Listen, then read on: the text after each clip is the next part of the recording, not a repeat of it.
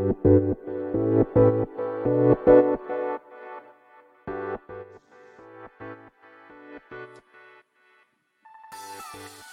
い、始まりました。本を読んでは独り言ラジオ。私、変な髪型をしたポンコツ薬剤師こと町田和俊でございます。はい、というわけでですね、今日も読んだんだか読んでいないんだか、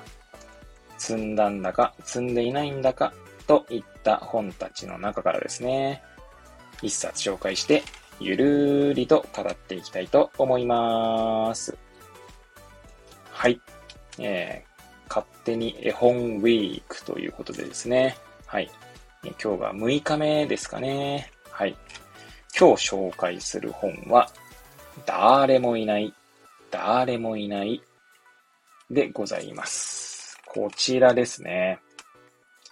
え福音館書店から、まず、1983年10月1日、子供の友年少版発行。そして、1990年1月25日、福音館の幼児絵本第1釣り発行。そして、2021年1月15日、福音館の幼児絵本第10釣り。10釣りですね。はい。発行となっております。なんでまあ、古典的という感じなんでしょうかね。絵本でございますかね。はい。えー、著者、片山健さん、1940年東京に生まれると。はい。で、えー、この絵本でございますけれども、この絵本はですね、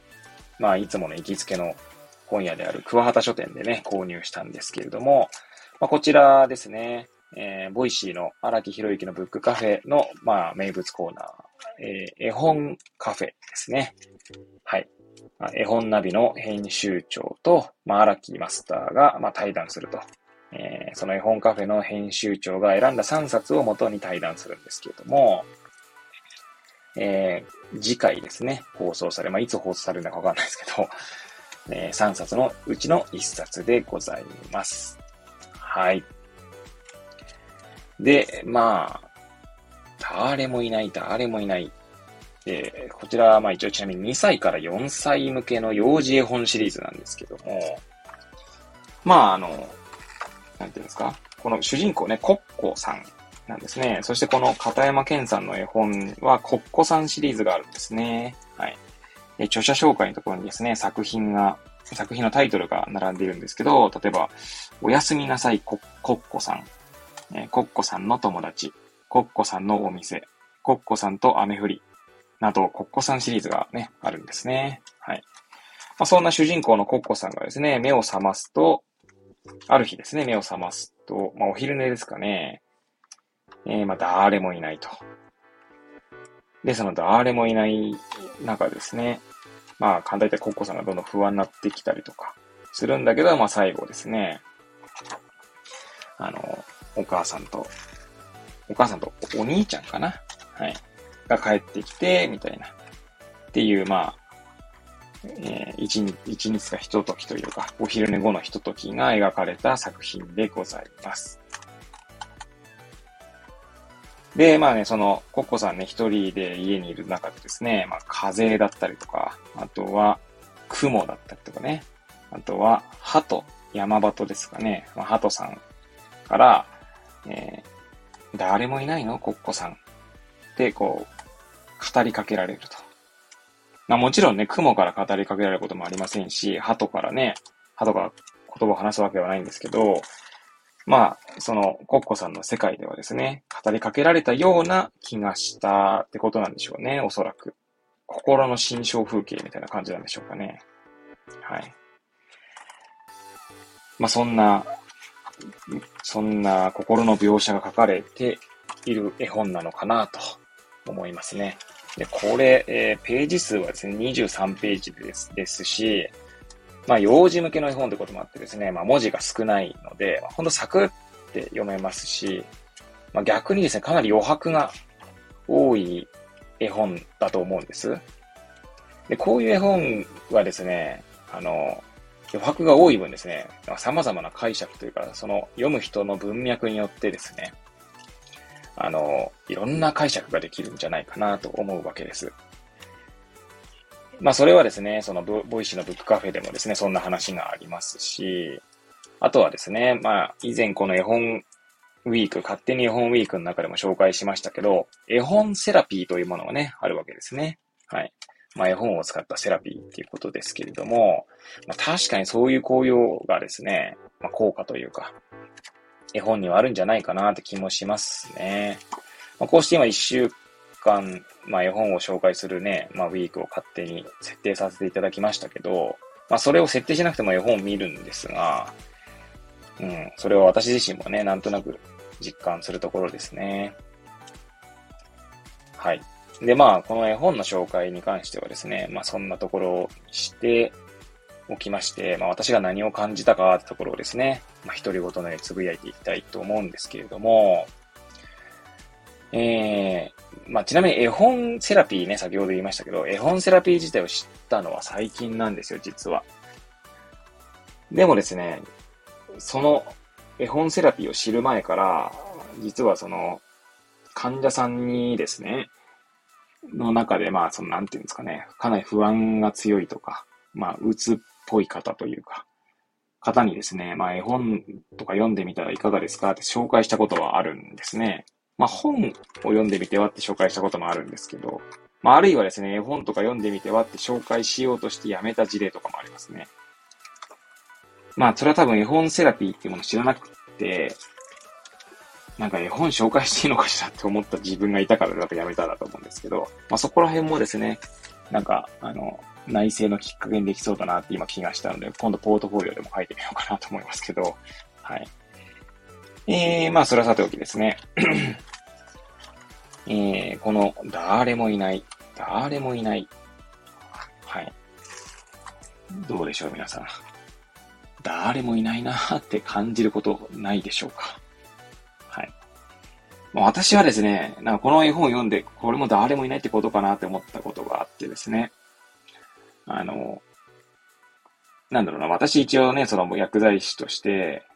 えー、働いて、ま、13年目だったかなになるんですけど、まあね、あの、浪人時代とか長かったのでね、えー、そうなんですけど、まあ、薬剤師なんて5、6年目ぐらいですかね。まあいろんな学会とかいろんな知識と出会ってですね、まあいろいろ行動していく中で、まあいろんなところで話をするきっかけをいただいたんですよね。それこそ岩手県薬剤師会でですね、私が演者の一人で話したこともありますし、まあ今ではですね、まあ、薬剤師オンエアというね、まあ媒体で、えー、お話しさせていただいたりってこともしているんですけど、まあその時はですね、完全にこう自分が自分の言ってることが、なんか正しいんだとまだ言わないですけど、多分心のどこかにですね、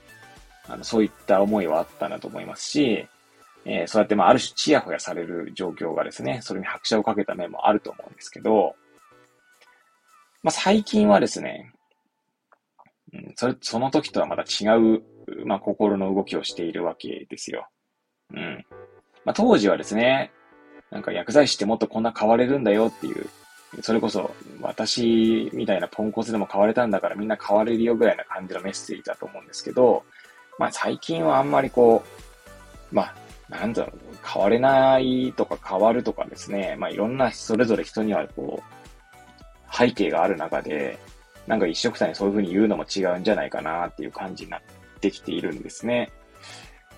まあもちろんですね、まあ今でもですね、薬剤師変わろうぜって言ってる人はいますし、別にその人がですね、悪いとも思わないですし、まあそういう人が、まあいた方がむしろいいと思うんですよね。でも私はまあそれ、まあそれはその、そういうふうに言う人は、まあそういうふうに言う人に任せて、まあ私は私で、私なりのことを言っていけばいいかなと思っているんですけど、そして別にそれをなんか押し付けようとも思わないですし、まあまさにですね、この番組で、のね、タイトルにもありますけれども、まあ、独り言のように言えばいいかな、ぐらいな感じなんですよ。で、まあ、それを聞いてですね、まあ、賛同する人もいればいい、いや、いてもいいと思うし、何言ってんだこいつと思われてもいいと思ってはいます。ただですね、なんかこう、めちゃくちゃこう、なんだろうな。SNS 上と、SNS 上で叩かれたりするのはちょっと、まあ嫌だなと思うので、まあ叩かれることないんですけど、今のところね。はい。っていうぐらいのスタンスです。はい。まあそんな私なんですけどね。まあ、まあ、例えば薬剤師オンエアという、まあ、媒体の中でもですね、私以外にもいろんな、こう、まあ、なんですか、演者というんでしょうか、方がいらっしゃるんですけど、まあ、他の方からしたらですね、私の言っていることなんて、多分、何甘っちょろいこと言ってんだって思われてる可能性はあるし、まあそういう別に直接言われたことはないんですけど、はい。まあそう、そう思ってはいるんですね。はい。で、なんかそういう時にですね、なんか、そういう時にっていうか、で、先ほどもこの自分の別に言説というか、言ってることがですね、なんかこう、人に共感されなくてもいいと思っておきながら、あまりにもですね、共感されないと、なんかこう、自分が言ってることって一人ぼっ、一人よがりで一人ぼっちでみたいな感じになることがあるんですよね、ふとね。はい。まあ別にそれにこう、囚われる、つまりなんかこう、それだけ考えてしまうってことはないんですけど、ふとそういうこう、心の闇みたいなことにこう、足を引っ張られそうになる時があるんですけど、まあ、そういう時はですね、多分こう自分の、私の心の中はまさに誰もいない、誰もいないって感じてるんじゃないかな、なんてこの絵本を見て思いましたね。で、これってでも逆に、逆にじゃないですけど、なんかこう、新しい物事に出会う時っていうのは、まあよくね、最近だとね、アンラーンっていう言葉がね、あの、流行って、流行っていると思うんですけど、まあそれはこう、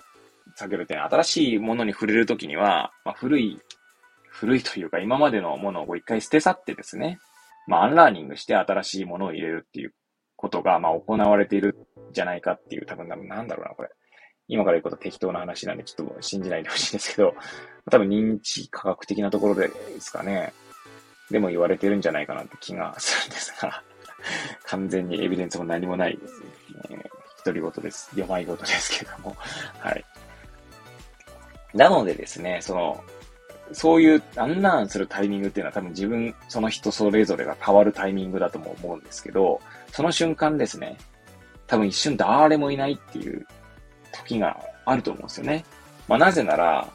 まあ、ど、何をどう学ぶかってその人のが生きてきた過程でもあると思うので、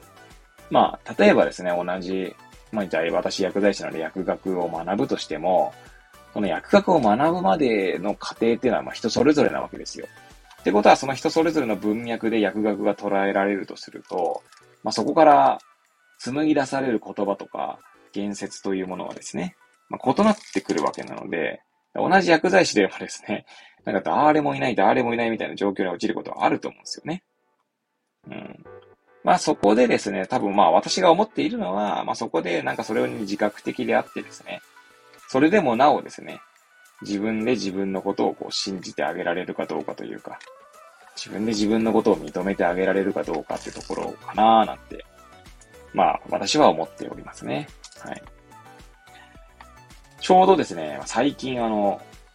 お気に入りの漫画でですね、まあ、急に漫画の話になるんですけど、番王っていう将棋の、あの、漫画があるんですね。まあ、こちらあの、ジャンププラスというですね、まあ、集、あなんか、集英社の、まあ、漫画アプリですね。で、えー、確か毎週金曜日、毎週？各週、えー、金曜日に、え、連載されているんですけれども、まあ、どんな話かっていうとですね、まあ、主人公はですね、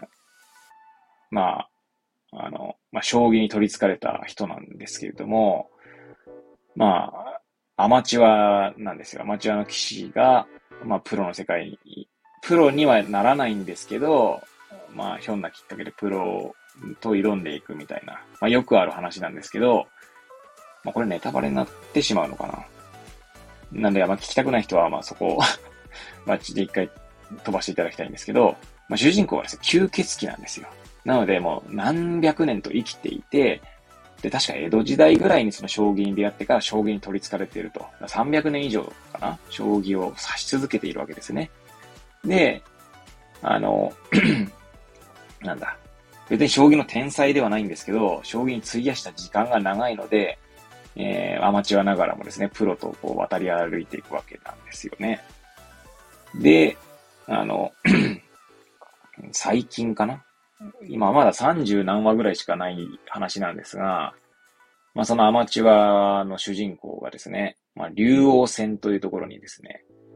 多分プロアマ問わずに多分参加できるトーナメントなのかな。私ちょっと将棋の世界は詳しくないんですけれども、まあサッカーで言うと多分天皇杯みたいな感じなんだと思うんですけれども、はい。まあそんな竜王戦かな？に参加する中でですね、えー、なんだ、72歳の、まあ、多分あの、現実の世界とひふみんみたいな方だと思うんですけども、はい。と対戦する機会があるんですね、主人公が。で、そこで、まあ、その72歳の現役騎士がですね、あの、自分の可能性を自分で信じてあげられないでどうするみたいな。信じた、自分で自分の可能性を信じていたいんだみたいなことを確か、ちょっと文言が違うかもしれないですけど、が描かれているんですよね。まあ、だからこそ72歳でも現役騎士として、まあ、た、将棋を楽しんでいるというところなんですよね。将棋というか勝負をかな。うん。なんですけど、まあ、その言葉がですね、ちょっと今一瞬こう語りながら蘇ってきましたね。はい。なんでまあ、あの、なんか、何を話したかよくわかんなくなりましたけども まあ、ふとですね、日常、こう感じる、誰もいないって思うことないでしょうかという問いかけでですね、この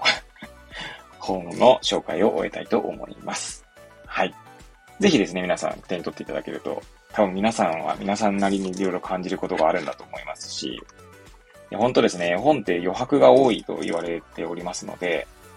いろんな文脈でね、語れる本なんじゃないかなと思います。そういう意味ではですね、えー、 Voicy の、そのブックカフェの中でですね、絵本カフェでどんな紹介をされるのかっていうのもね、今から楽しみでございます。はい。というわけでですね、本日はだーれもいない、だーれもいないを紹介させていただきました。はい。それではですね、次回またお会いいたしましょう。ごきげんよう。